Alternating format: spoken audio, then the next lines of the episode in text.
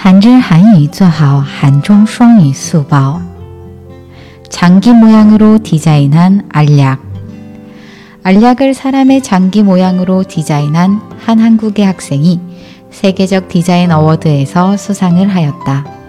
노인들이 알약의 모양을 보고 어떤 병에 쓰이는 약인지 쉽게 구별할 수 있도록 하기 위해 제안된 아이디어이다.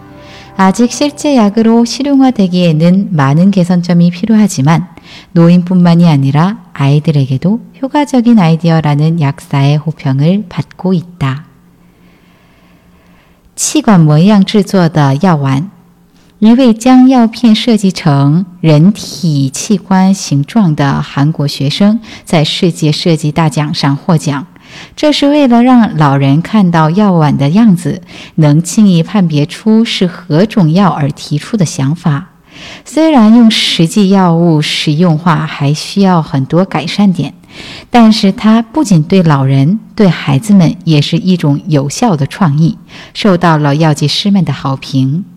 韩语资讯尽在韩知。